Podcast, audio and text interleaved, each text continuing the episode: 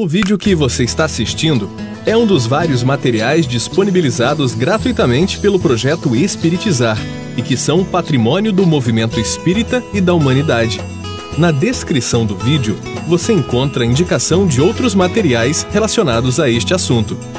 Você pode aprofundar seus estudos e colaborar com a manutenção deste projeto iluminativo, adquirindo os livros, DVDs e MP3 do projeto Espiritizar em www.livrariaespiritizar.com.br.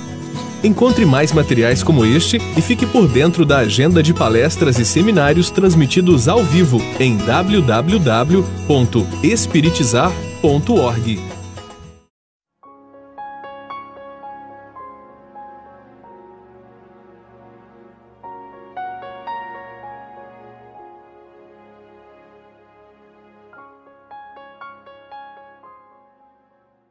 nós falamos que ah, na, quando, é, no, no, no me, modo de ver o centro espírita, não como uma escola, mas sim como um núcleo cristão, nós está, não estamos falando é, que tudo está errado e tudo deve ser é, modificado. Ontem mesmo nós falamos isso. Né? O objetivo não é reformar as instituições, mas reformular as nossas práticas. Então, vejamos, é, essa questão do pré-requisito, quando visto de forma estanque, rígida, que é o problema. Né? A, a pessoa passa por aqueles pré-requisitos simplesmente para cumprir a rigidez do, do centro. Mas será que isso tem funcionado? As pessoas se tornam mais conscientes simplesmente porque ficarem um ano, dois anos em determinadas práticas? Foi isso que nós quisemos dizer que é, não é a quantidade de tempo que a pessoa fica numa prática que vai garantir que ela realmente teve aquela preparação. É muito importante que é, haja sim uma, uma sistematização, mas não focada no tempo, para que uma pessoa possa, por exemplo, adentrar um trabalho como o trabalho de passe, adentrar num grupo mediúnico não é para pessoas iniciantes. Então, o centro deve sim ter os pré-requisitos para adentrar em determinada, determinados trabalhos que são núcleos íntimos do, é, do centro espírita, por exemplo, o próprio atendimento espiritual. O atendimento fraterno não é para qualquer pessoa, é preciso que a pessoa tenha uma desenvoltura, conhecimento da doutrina, uma visão de mundo para que ela possa trabalhar nessa, em, em, nessas áreas. Então, o que nós falamos é o, o, o inconveniente de focar isso de forma rígida só com relação ao tempo. Bom, depois que fizer o estudo sistematizado, pronto, já pode entrar em qualquer lugar. Nem sempre, porque às vezes a pessoa faz o estudo sistematizado de uma forma é, simplesmente cumprindo aquele pré-requisito, mas não tem ainda uma vivência espírita cristã suficiente para participar de um grupo mediúnico. Enquanto que uma outra pessoa, que às vezes tem seis meses de estudo reflexivo, demonstra realmente uma maturidade intelecto-moral, pode, em caso excepcional, participar. Não necessariamente que seja esse o caso, mas em uma situação excepcional, se ela demonstra que tem uma preparo intelecto-moral, não há problema. Então, essa rigidez que é muito importante que nós ressignifiquemos, porque no programa que nós desenvolvemos, o, não tem um, um, um currículo a ser cumprido rigidamente. Existe um programa doutrinário a ser refletido. E como esse é, esse é o principal objetivo, a quantidade de tempo que as pessoas vão ficar fazendo o estudo é não deve ser o pré-requisito para que elas sejam admitidas em outras frentes de trabalho. Porque se, a, se nós trouxermos as práticas do é, escolarizadas para dentro do estudo reflexivo, aí fica complicado.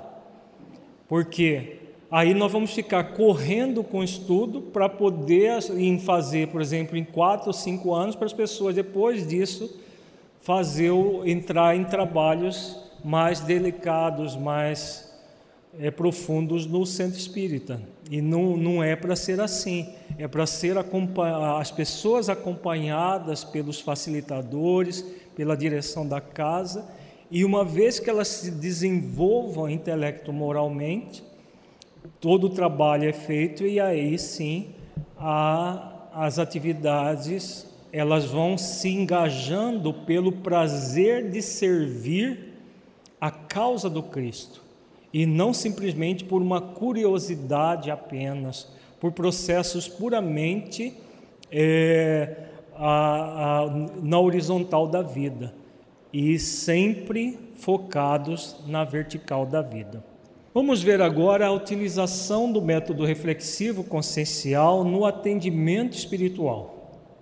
A utilização do método reflexivo consciencial no atendimento fraterno por meio do diálogo proporciona o verdadeiro alívio, pois entender os dilemas da vida com base nas leis divinas suaviza o sofrimento daqueles que buscam o centro espírita devido às suas dores e, ao mesmo tempo, evita que os atendentes fraternos emitam as suas opiniões pessoais para direcionarem as pessoas, fato este muito inadequado. A atividade mais delicada do atendimento espiritual é o atendimento fraterno. O atendimento espiritual é uma área que tem várias é, atividades no centro espírita: a recepção fraterna, atendimento fraterno, o passe, a, o evangelho no lar, irradiação, são atividades do atendimento espiritual. O atendimento fraterno é aquele atendimento específico em que pessoas com alguma algum dilema, alguma dificuldade emocional, busca alguém do centro espírita para um atendimento íntimo. E aí o que acontece? Quando as pessoas não têm uma preparação doutrinária, adequada, reflexiva, com base nas leis divinas, o que elas vão fazer? Elas vão dar orientação daquilo que elas acham. Recentemente, num centro, eh, nós fazendo visita num centro aqui no, no Brasil, nós, uma pessoa nos buscou para falar sobre o atendimento fraterno de uma pessoa que tinha o buscado dizendo que um atendente falou para ela uma coisa e depois no outro dia ela buscou numa, um outro atendente falou exatamente o oposto. E aí a pessoa foi perguntar o que, que ela fazia, se ela seguia o primeiro atendente ou o segundo atendente. Era uma questão de ordem pessoal. O primeiro atendente falou que ela tinha que fazer isso, isso e isso. O segundo atendente que ela tinha que fazer, desfazer tudo que que o outro tinha dito.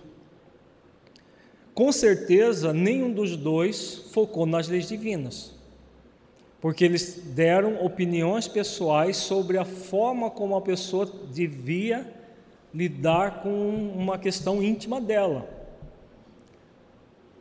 No atendimento fraterno, jamais nós devemos dar orientações pessoais. Faça isso, faça aquilo com base no que eu acho do problema da pessoa. As orientações devem ter base nas leis divinas, porque é, são as leis divinas que nos direcionam a vida, que nos conduzem frente à vida.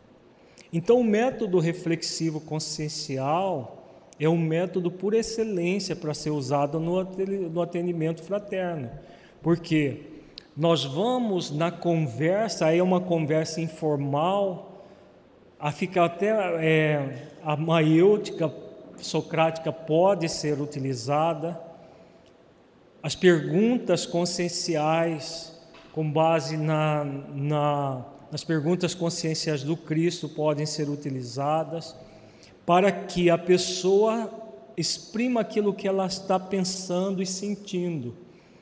E a partir dessas expressões, o atendente possa orientar não com base aquilo que ele acha, mas com base nas leis divinas, nos postulados da doutrina espírita, esclarecido à luz das leis divinas, de modo que a pessoa se sinta estimulada a desenvolver as virtudes. É exatamente aquilo que nós estamos falando desde ontem. A maior dor que o ser humano tem é a dor que provém da ignorância. Então, às vezes, numa conversa de 20, de 30 minutos com uma pessoa, nós podemos, claro, numa forma sintética, auxiliar para que ela se liberte da ignorância. E aí, claro, o atendimento fraterno não é para resolver o problema da pessoa, mas para esclarecer e consolá-la, e aí o convite para, a, para, para participar das atividades dentro do, do centro espírita, como a, o estudo, a as reuniões públicas, as palestras doutrinárias, para que a pessoa amplie a sua é, consciência sobre as leis. Então, esse é um trabalho muito delicado dentro do centro espírita, que as pessoas devem ser preparadas. E a utilização do método reflexivo consciencial é imprescindível nesse trabalho.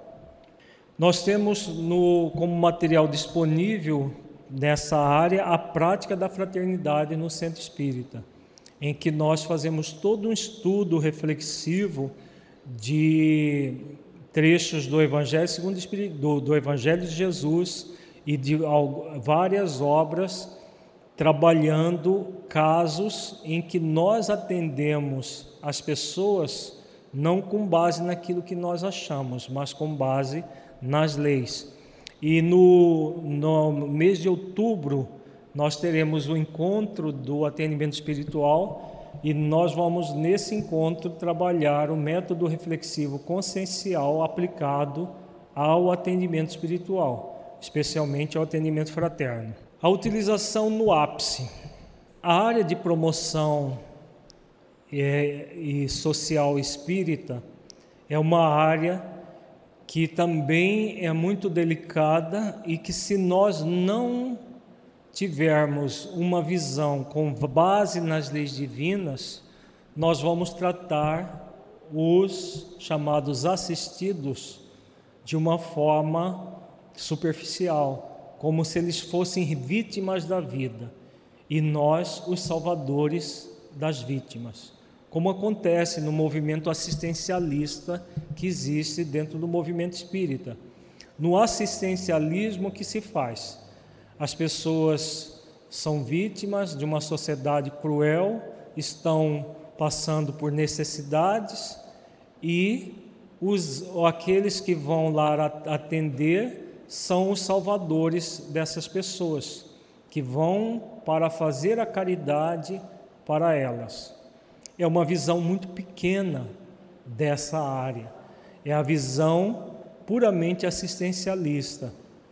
Na, no, no, trabalho que temos feito aqui no Projeto Espiritizar, na Federação Espírita do Estado de Mato Grosso, nós temos utilizado do método reflexivo consciencial no ápice que permite que o atendimento àqueles que estão passando momentaneamente pela carência de bens materiais possam ser atendidos como espíritos imortais que são, de modo a promovê-los a uma vida mais digna, devido à compreensão dos sentidos das necessidades transitórias que eles estão passando. Porque a pessoa está passando por uma necessidade social transitória. Ela é um espírito imortal, está sim num processo expiatório, e toda expiação é dolorosa, faz parte do processo, mas se ela não for trabalhada à luz das leis divinas, existe até uma corrente dentro do movimento espírita, um grupo de pessoas que dizem que não se pode falar para essas pessoas de reencarnação, de lei de causa e efeito, né, de, da, das leis divinas, porque vai chocar, porque a maioria delas são pessoas de outras religiões. E aí elas, como elas vão ser atendidas no centro espírita, e nós vamos chocá-las com a, a, o conhecimento das leis. Vejamos que é um equívoco muito grande é, aqueles que pensam assim. Por quê? Se nós não esclarecermos que aquilo que a pessoa está passando Existe uma justiça nisso, apesar das injustiças humanas, de, de toda a desigualdade social ser uma injustiça humana, ninguém que passa por isso está sendo injustiçado. Existem leis que regem a nossa vida. Isso tudo deve ser explicado, claro, na linguagem que a pessoa entenda, de uma forma lúdica, de uma forma com histórias, com exemplos, mas as leis devem ser estudadas principalmente pelos que vão atender e devem ser repassadas às pessoas para que elas saibam e sintam que elas podem transformar as suas vidas se acolherem a expiação libertas da revolta, porque o que mais gera dor numa situação de, de, social, de social carente é a revolta que a pessoa sente por aquela situação. E aí o que, que acontece no nível do espírito imortal? O espírito é, revoltado, ele não aproveita a expiação para evoluir. E aquela oportunidade que ele tem da, da, da carência material, para poder evoluir na vertical da vida não acontece. E quem poderia orientá-lo nesse sentido está cheio de preconceitos. Né? Lei de causa e efeito, lei da reencarnação, é algo que choca as pessoas. Se lei divina chocasse as pessoas, então não vamos, vamos parar de estudar lei divina. Agora, se a pessoa tem princípios rígidos, dogmáticos e só vai no centro para receber coisas materiais e não quer saber minimamente de entender o que está acontecendo com ela, e nós fazermos isso, igualarmos todos como se fossem pessoas rígidas, porque nós percebemos que é uma minoria que tem essa rigidez, não é a maioria. A maioria quer sim aprender, a gente vê pelas instituições que, que têm aplicado o, o método reflexivo consciencial, trabalhando o espírito imortal, tem mostrado que as pessoas querem sim ser esclarecidas, elas não querem ficar ignorantes. Pode ser que tenha uma pessoa ou outra que, seja, que esteja numa rigidez é, dogmática das suas religiões, mas nós não devemos jamais nivelar por baixo o trabalho, porque existem pessoas rígidas. O trabalho deve ser esclarecedor, e aqueles que não, se quiser, não quiserem esclarecer, nós respeitamos o direito delas permanecerem sem esclarecimento, mas não vamos moldar o centro espírita com base na ignorância. Nós vamos trabalhar o centro espírita para ser um libertador de ignorância em qualquer condição social que a pessoa esteja, porque senão fica uma coisa muito incongruente. Os socialmente carentes nós mantemos na ignorância e oferecemos coisas materiais para eles. E aqueles que não são socialmente carentes, a gente oferece a verdade para eles porque, afinal, eles estão buscando espontaneamente, eles não estão com interesse material. Fica sem sentido. No centro espírita, e todos devem ser atendidos para se promoverem como espíritos imortais. é uma pessoa que está momentaneamente passando por uma carência econômica, mas enquanto espírito imortal, é um ser digno de conhecer a verdade para que a verdade liberte aquela pessoa. Liberte da revolta, liberte para que ela nem fique acomodada na pobreza, nem revoltada com a pobreza, mas que ela entenda o processo e possa gradualmente se promover como espírito imortal e mesmo que ela fique na pobreza, mas pelo menos ela sai da miséria. Porque a maior miséria não é a econômica. A maior miséria é a miséria moral, é a incapacidade de entender o que está acontecendo nas nossas vidas. Por isso tem muitos miseráveis nas chamadas classes sociais abastadas, porque é a miséria moral. Então, o, o, o carente socialmente de hoje foi aquele que se locupletou com recursos da sociedade no passado e hoje estão na carência material para aprender a lidar com os recursos materiais. Na falta, aprender a lidar. Mas só vão aprender se souberem a verdade, souberem que eles estão reencarnados nessa condição social carente, mas que eles não são assim, estão assim. Isso só é possível quando nós trabalhamos com as leis divinas, auxiliando as pessoas a refletirem sobre as leis divinas. É, como a cultura intelectual normalmente dessas pessoas é, é mais baixo, nós vamos adaptar as reflexões ao nível delas, utilizar de recursos para que haja reflexões ao nível delas, mas nível intelectual, não nível moral. O nível moral deve ser idêntico para todos. O nível moral é que promove o espírito e retira-o daquela condição, porque senão ele continua miserável moralmente. E aí a miséria econômica, a, a pobreza, ou às vezes até a miséria mesmo, não vai ser utilizada de forma evolutiva pela pessoa. Então, todo o trabalho que nós temos realizado aqui, desde o primeiro módulo do Fora da Caridade Não Há Salvação, que foi feito lá na Fundação é, Rachel Stam, Fundação Espírita Rachel Stambrugger em, em Vaza Grande, já tem quantos anos? Alguém lembra que já, mais de 10 anos, né?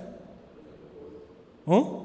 Do, 2008, são, são nove anos que foi que nós gravamos esse material uma vez por mês, está disponível no site da, da federação, que é o Fora da Caridade Não Há Salvação, volume 1. Esse material já está, está disponível em livro e nós já temos os módulos 2 e o 3 disponíveis por enquanto em DVD, no, em vídeo no site, em DVD e, e MP3 também. Em podcast também está, né, Tiago? Está em podcast os três, os três módulos. No Fora da Caridade Não Há Salvação 1, nós estudamos as parábolas e os conceitos de assistência e promoção social espírita do, e a diferença do assistencialismo para essa promoção do espírito imortal. Então é trabalhado as questões mais de ordem genérica. No segundo módulo, nós trabalhamos toda a reflexão do sentido de se trabalhar o lado material na assistência do, e promoção social espírita, trabalhando com relação às necessidades básicas do assistido e todo um trabalho moral com eles. E no terceiro módulo, nós trabalhamos os encontros terapêuticos que Jesus praticou com as pessoas e utilizando esses encontros terapêuticos como modelo para que nós trabalhemos na, no, na promoção social do atendido carente, também conforme Jesus ensinava. Então, esse material está todo disponível. A, a área de, de, do, do ápice tem trabalhado isso não apenas em Mato Grosso, mas tem sido convidada para outros estados do Brasil. Esteve, estiveram recentemente na Federação Espírita do Distrito Federal. Já existem é, convites para Tocantins, Mato Grosso do Sul já estiveram lá, estiveram no Rio Grande do Sul e a equipe está aparelhada, toda, toda trabalhada para desenvolver esses conteúdos para refletir a área da, do, do, da pessoa socialmente carente como espíritos imortais, que todos somos. Na utilização na área da mediunidade, como que nós vamos utilizar o método na mediunidade? Vejamos. A utilização do método reflexivo consciencial na formação de médios é imprescindível para que a mediunidade seja realizada à luz das virtudes cristãs e produza os frutos que se espera dela. Ser médium é fácil, basta ter o fenômeno. Ser médium espírita cristão é bastante trabalhoso. Então, o que nós temos em relação à mediunidade? Todas as vezes que os centros espíritas se ocupam apenas intermédios. Comumente, esses centros espíritas têm dificuldades nas suas reuniões mediúnicas. Mas quando os centros espíritas se ocupam em formar médiuns espíritas cristãos, Pode surgir uma dificuldade aqui e acolá, porque nós não somos perfeitos, como já falamos, mas são bem menores. E dificilmente, nesses casos, o grupo inteiro se torna um grupo com dificuldades. Enquanto que, quando nós não nos ocupamos das virtudes cristãs na formação dos médios, muitas vezes os grupos inteiros se tornam grupos fascinados com processos obsessivos sérios. Então, é uma área muito delicada que deve ser trabalhada sim com o método reflexivo consciencial, com base nas leis divinas, refletir tudo isso, principalmente na formação do médium com base nas virtudes cristãs. Por isso nós desenvolvemos como base de todo o trabalho temos feito aqui no âmbito do projeto Espiritizar, com base no método reflexivo, o módulo de estudo, a prática da mediunidade com Jesus. Ele é a base de tudo. Por quê? É oferecido nesse material todo um lado moral que normalmente, que comumente não se trabalha na formação de médiuns. E essa, essa formação moral é imprescindível para que tenhamos realmente pessoas que estejam voltadas não à prática mediúnica em si, mas para ser servidores do Cristo na atividade mediúnica, que é muito diferente. Por quê? A mediunidade ainda ela encanta muitas pessoas, fascina as pessoas no sentido do fenômeno. Mesmo no, no pleno século XXI, depois de mais de 150 anos de doutrina espírita, muita gente ainda tem uma, uma visão de que mediunidade é uma coisa realmente fantástica, tanto é que existem pessoas que só frequentam o centro espírita no dia da atividade mediúnica. Isso é uma realidade não apenas no Brasil, mas no exterior, a que eh, muitas vezes pessoas se queixam nesse sentido, que os dirigentes que nos buscam, que a pessoa só quer frequentar uma vez por semana o centro no dia da reunião mediúnica, como se fora da mediunidade não houvesse salvação como se fosse um instrumento de salvação do espírito a mediunidade. Por que que acontece isso? Por ignorância do que é a mediunidade. A mediunidade é um instrumento para que o espírito se aperfeiçoe. Ele é um instrumento apenas. Ele só vai se aperfeiçoar se ele estiver plenamente consciente de que a mediunidade deve estar conectada às propostas do Cristo, a proposta de desenvolvimento das virtudes cristãs em nossas vidas. Por isso essa primeira, o primeiro módulo da, da trilogia da mediunidade que nós desenvolvemos no projeto Espiritizar tem esse é, esse objetivo, a prática da mediunidade com Jesus.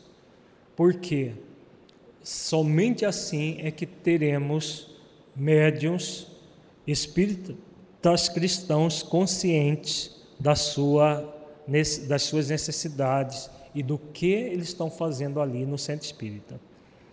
O segundo módulo dessa trilogia é reuniões mediúnicas e os vários tipos de mediunidade. Trabalhamos nessa, nesse módulo o que são as reuniões de chamada de desenvolvimento mediúnico, hoje mais, é, é mais utilizado o termo educação mediúnica, as, as, o que é uma reunião de desobsessão e os vários tipos de mediunidade, as mais comuns, psicografia, psicofonia, vidência, audiência, desdobramento, cada, cada modalidade de mediunidade estudado em um, num capítulo dessa obra do, do livro ou na, nas videoaulas disponíveis no site do Projeto Espiritizar também. Ele é todo, esse material é todo baseado no livro dos médios de Allan Kardec. O primeiro também é baseado no capítulo que fala da formação moral dos médios. O Reuniões Mediúnicas é o, o, o base dele em todo o livro é o livro dos médios, mas além do livro dos médios, nós utilizamos as obras de é, André Luiz, de Filomeno de Miranda, especialmente a, nos domínios da mediunidade de André Luiz, foi utilizado, né, e, e o Missionários da Luz também foi utilizado amplamente nessa obra, bem como as obras de Filomeno de Miranda que aborda a questão da mediunidade. O terceiro livro da trilogia é a Mediunidade e Obsessão, também disponível em livro e videoaulas. Nesse módulo, nós trabalhamos é, o que pode acontecer com o médium se ele se recusa a vivenciar a mediunidade com base nas virtudes cristãs. O médio descuidado, que não faz esforços para se conectar com as leis divinas na sua consciência e desenvolver as virtudes cristãs, é um candidato muito sério à obsessão. Por quê? Porque a mediunidade em si mesma ela é apenas uma, uma faculdade, uma, uma capacidade que a pessoa tem. Se essa capacidade não é canalizada de forma adequada, os espíritos vão se utilizar de uma forma inadequada, porque o canal mediúnico, quando aberto, quando a pessoa traz esse canal mediúnico, ela, ele é neutro. Vai depender dela ser instrumento dos espíritos superiores ou ser instrumento de espíritos inferiores. Então, só é possível o médio ser instrumento de espíritos superiores se a prática da mediunidade for com Jesus, com base nas leis divinas e nas virtudes cristãs, conforme Jesus nos ensinou. Então essa trilogia ela trabalha a, o que se deve fazer e no terceiro módulo o que não se deve fazer. Né? As experiências de médios fracassados, nós temos várias experiências nessa obra, e o que se devemos evitar para não entrarmos em processos de obsessão caso tenhamos a faculdade mediúnica mais ostensiva. Além disso, temos disponível em DVD, também em vídeo, a segurança mediúnica e energia dos chakras. Esse, esse conteúdo trabalha a, também o lado moral, a mediunidade, como a mediunidade tem a ver com as predisposições do perispírito, nós trabalhamos os chakras do perispírito e a sua conexão com os fenômenos mediúnicos. Se nós pegarmos as obras, principalmente Filomeno de Miranda, ele fala de, do, da, da, obsessão que a mediunidade é torturada e ele aborda a questão dos chakras, do, do, de todo o funcionamento dos chakras ligados aos fenômenos mediúnicos. Então, nessa, nessa obra, nós trabalhamos isso como desenvolver uma postura mais segura mediunicamente por meio do exercício das virtudes cristãs que equilibram cada chakra. Então, cada chakra tem uma virtude que equilibra esse chakra. O primeiro chakra, por exemplo, é equilibrado por três virtudes: sentimento de aprendiz, humildade e mansidão. O segundo chakra é equilibrado pela virtude da gratidão. O terceiro chakra é equilibrado pela virtude da aceitação, tanto autoaceitação da nossa realidade, quanto aceitação da vida como ela é, aceitação daquilo que nós não temos o poder de mudar. O quarto chakra é equilibrado pelo amor e pela compaixão, duas virtudes fundamentais no exercício da mediunidade. Porque se o médium não se dispõe a desenvolver amor por si mesmo, compaixão por si mesmo, ele não conseguirá exercitar o amor e a compaixão pelos espíritos sofredores que ele será convidado a atender. O quinto chakra é equilibrado pela virtude da verdade, do, da compreensão da verdade. Quando nós conhecemos a verdade no nível profundo, a, em conexão com as leis divinas, nós passamos a desenvolver a virtude da verdade. E é o que Jesus ensina: conhecereis a verdade, a verdade vos libertará. O, set, o sexto chakra, a virtude equilibradora, é o discernimento. Mediunidade sem exercício de discernimento é verdadeiro desastre. Gera processos obsessivos muito graves, porque a pessoa não sabe discernir o que vem dos espíritos realmente bons daquilo que vem pelos espíritos inferiores. Então, o exercício dessa virtude é imprescindível para uma prática mediúnica equilibrada. E no sétimo chakra, a virtude equilibradora é a entrega.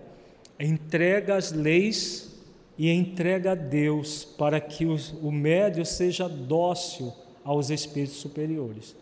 Então vejamos que nesse módulo, esse, esse trabalho, ele está intimamente ligado com o método reflexivo consciencial, porque ele estimula as leis da consciência e convida o médio a praticar as virtudes que vão equilibrar o seu sistema, é, o, o seu perispírito, com todo o sistema dos chakras, produzindo equilíbrio psíquico emocional, que vai favorecer todo o trabalho mediúnico. Se nós pegarmos as obras de André Luiz, as, o, nos domínios da mediunidade, quando fala da epífise, e no Missionários da Luz, quando fala da epífise, que é a glândula ligada aos fenômenos mediúnicos, ligadas ao sétimo chakra, nós vamos entender o quão, o quão importante é o exercício das virtudes cristãs para que todo esse equilíbrio aconteça. A utilização na área da evangelização infanto-juvenil. A utilização do método reflexivo consciencial na evangelização infanto-juvenil evita as práticas escolarizadas, permitindo que a evangelização de crianças seja reflexiva, com base nas virtudes cristãs. e a evangelização de jovens seja feita por meio de reflexões práticas dos dilemas juvenis à luz das leis divinas. Da mesma forma que o estudo reflexivo é focado nas leis divinas, a evangelização infanto-juvenil também deve ser focado nas leis divinas. Nós temos dois mentores que têm orientado práticas nessa área.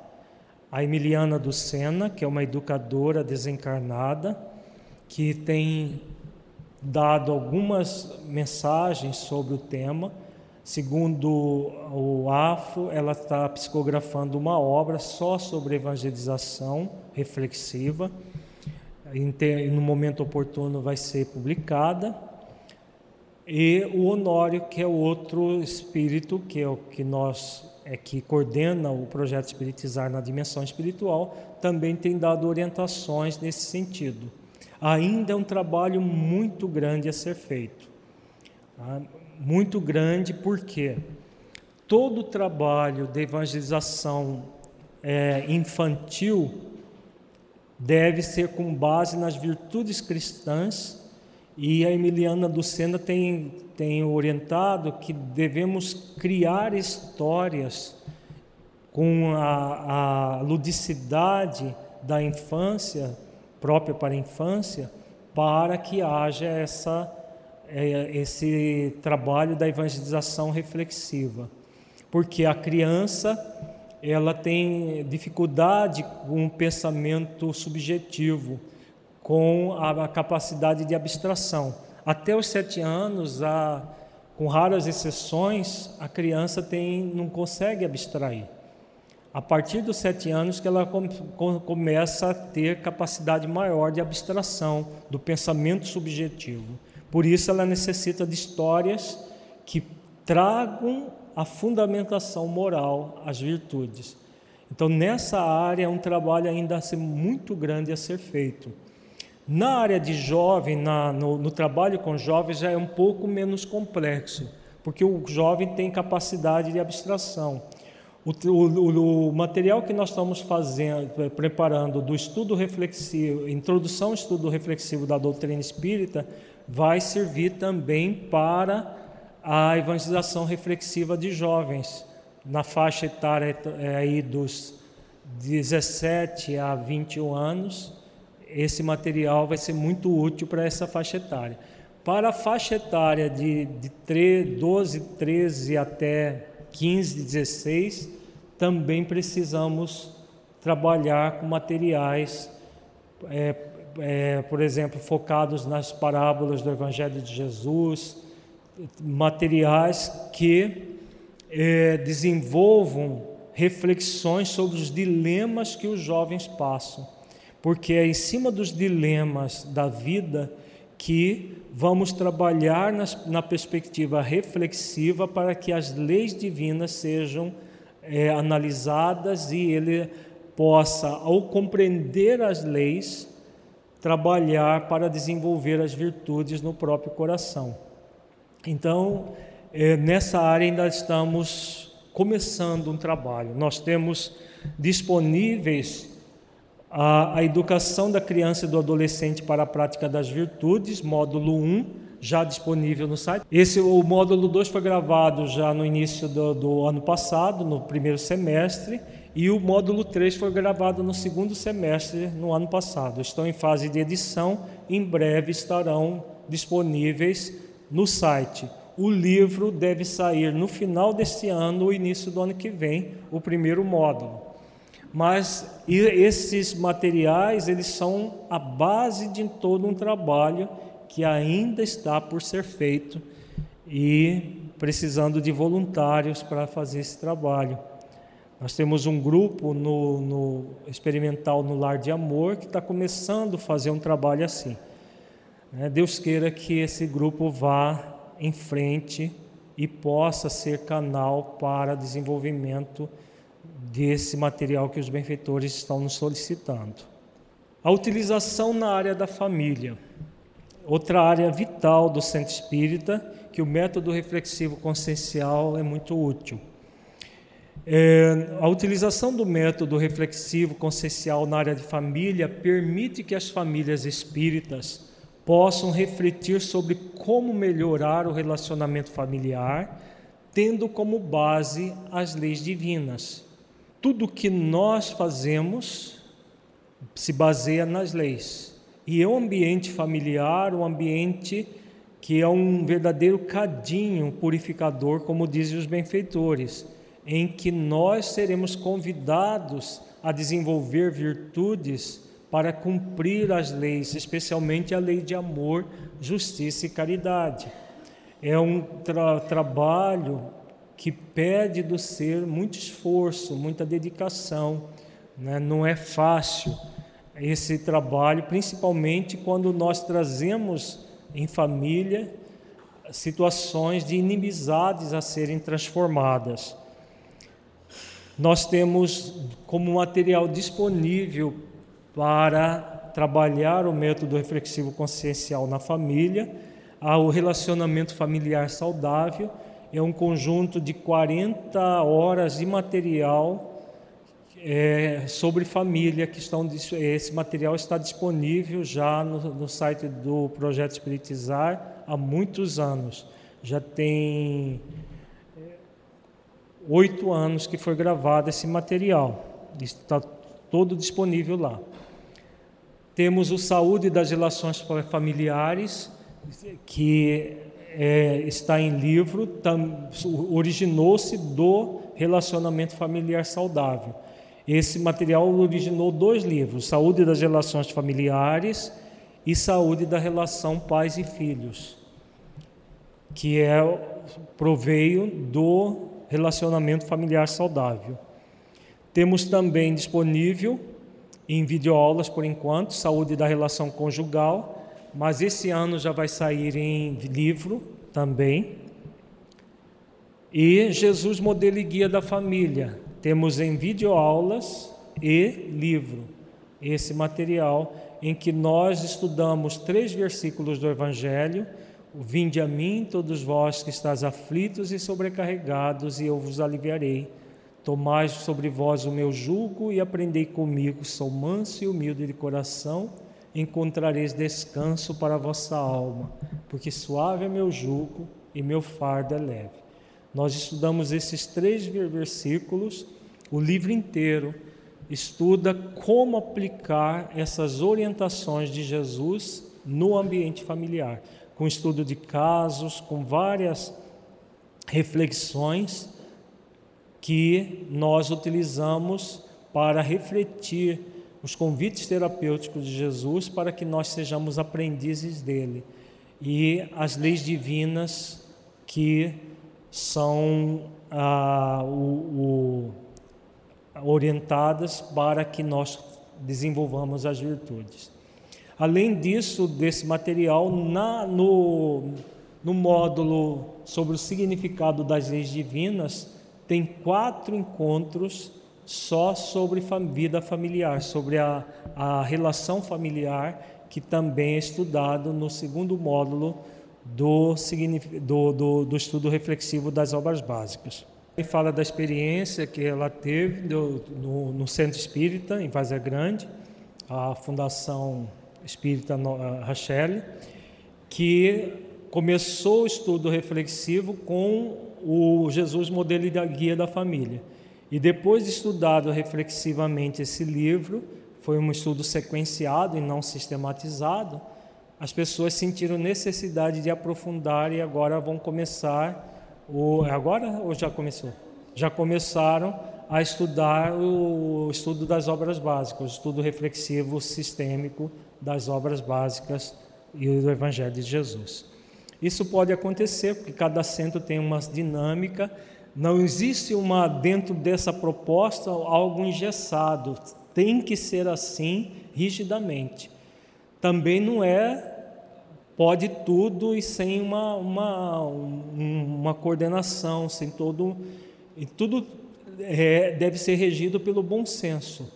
Né? Por que não fazer um estudo sequenciado de uma obra? Nem nada que impeça. Né? Então a área de família começou a fazer o estudo sequenciado da, da, do Jesus Modelo de Dia da Família e culminou com a área de estudo do centro propondo o estudo reflexivo sistêmico. Isso é, são práticas muito válidas para a realidade dos nossos centros espíritas. A utilização na área da comunicação social espírita. A utilização do método reflexivo consciencial na área da comunicação social espírita permite que a comunicação seja feita no centro espírita com base nas virtudes cristãs, especialmente a autenticidade. Há uma tendência da nossa comunicação interpessoal ser falseada pelas máscaras que nós utilizamos é, socialmente.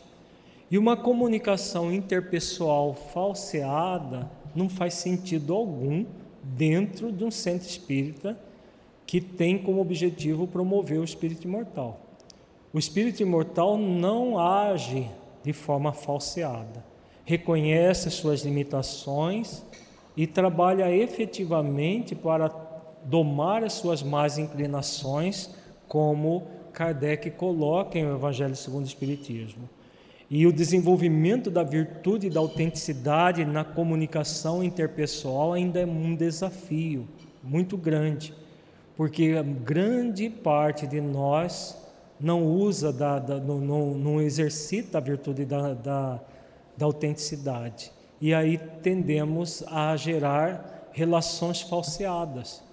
Agora vejamos, faz sentido no núcleo que é para desenvolver os princípios cristãos lá do primeiro século do cristianismo, da igreja de Antioquia, de Corinto, uma prática inautêntica na comunicação interpessoal? Faz sentido? Com certeza não faz, né? Mas é o que temos usualmente nos centros espíritas. São poucas as pessoas realmente autênticas, que falam amorosamente aquilo que realmente estão sentindo na comunicação. É, o fingimento, a, a, o, todo um processo de, é, de dourar a pílula é utilizado, mas quem perde com isso? Quem perde com isso é o próprio centro espírita.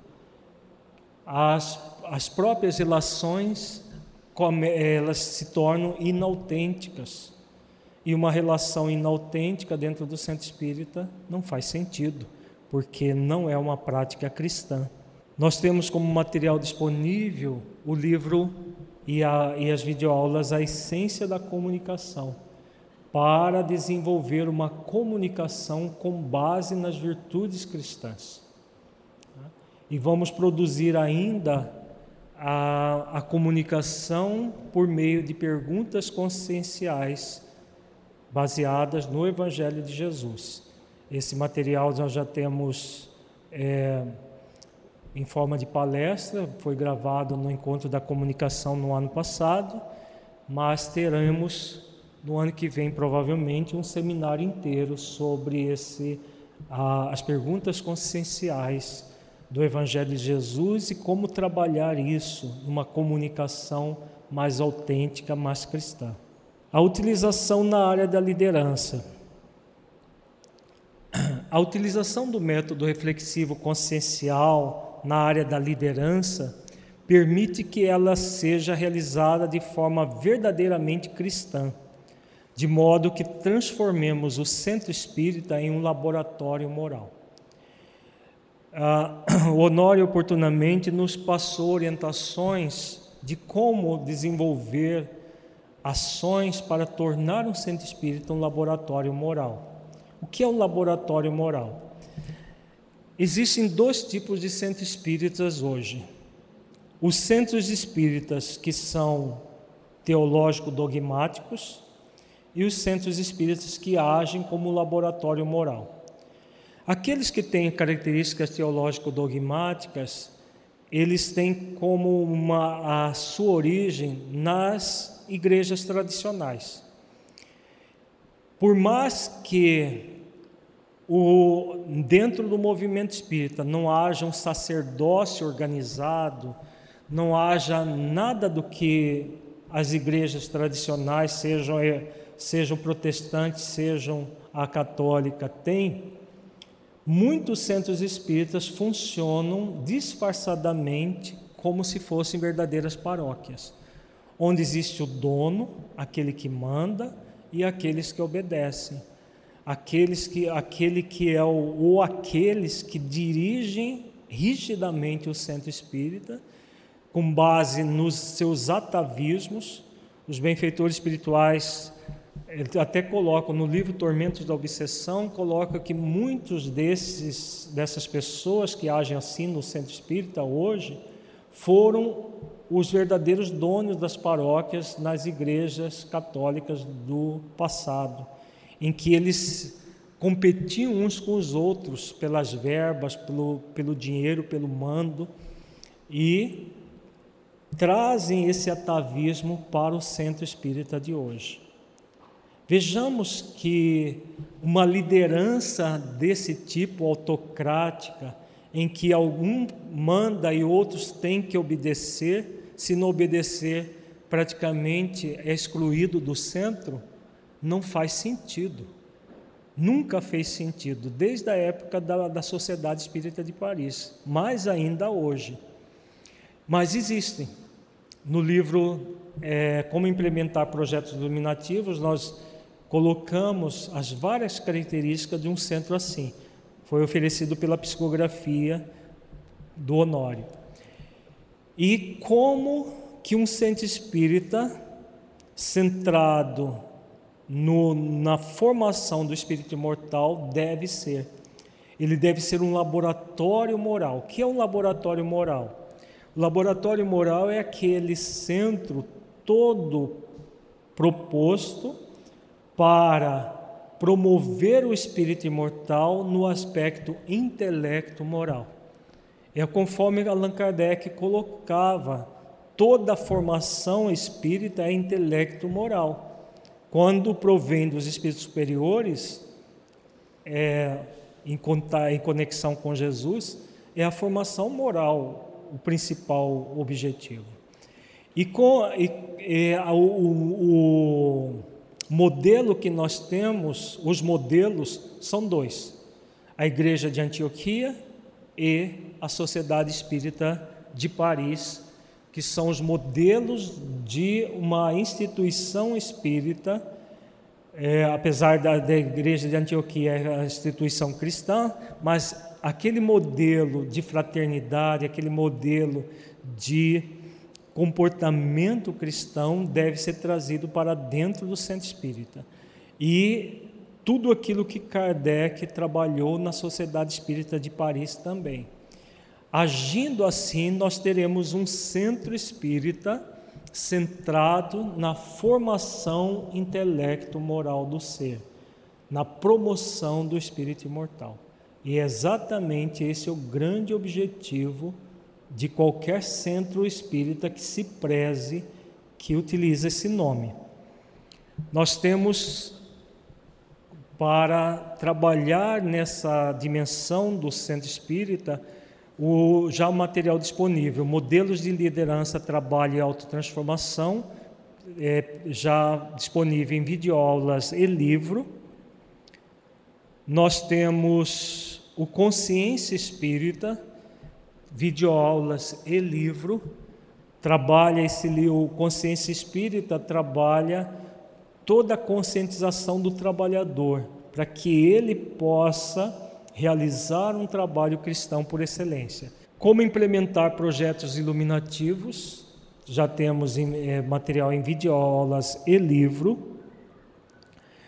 Liderança espírita cristã, já houve o primeiro módulo de uma trilogia de trabalhar a liderança espírita cristã. Esse material está em edição ainda, oportunamente vai estar disponível no site, mas teremos mais dois módulos de, já previstos para este ano, um em, os dois no segundo semestre, se não me engano, em setembro e dezembro, que vão trabalhar o módulos 2 e 3 do Liderança Espírita Cristã.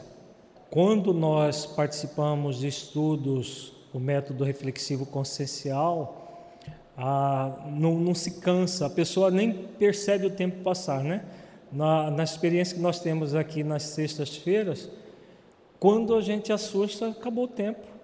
Né? É, tão, é tão gratificante, é tão prazeroso a, o estudo com base no método reflexivo consciencial que o bem-estar é, é, tão grande que uma hora nós fazemos uma hora e meia e quando vê já acabou o tempo. Né? Mesmo aqui nas gravações, nas terças-feiras, é um, uma questão mais complexa por causa da gravação do, dos vídeos, é, quando nós mergulhamos no pensamento, rapidamente perde até a noção do tempo e rapidamente o tempo passa e porque estamos mergulhados nessas questões profundas e essenciais da vida.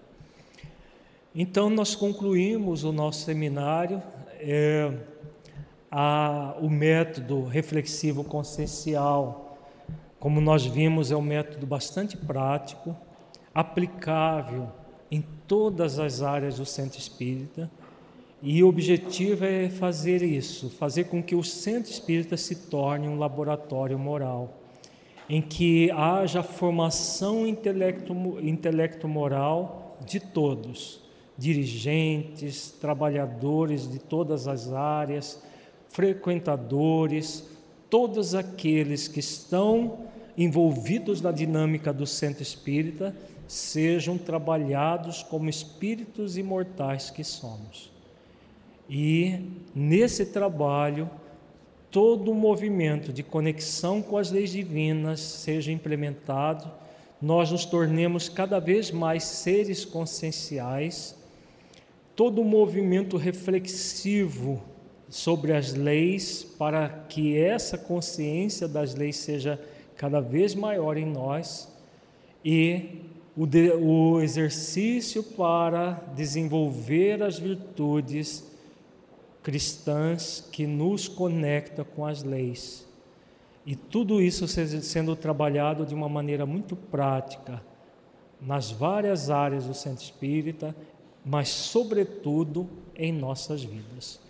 Quando nós nos propomos a isso, tudo flui e, claro, como nós falamos várias vezes aqui, não nos tornamos perfeitos de uma hora para outra, porque isso não é possível, não é, não é da lei que seja assim.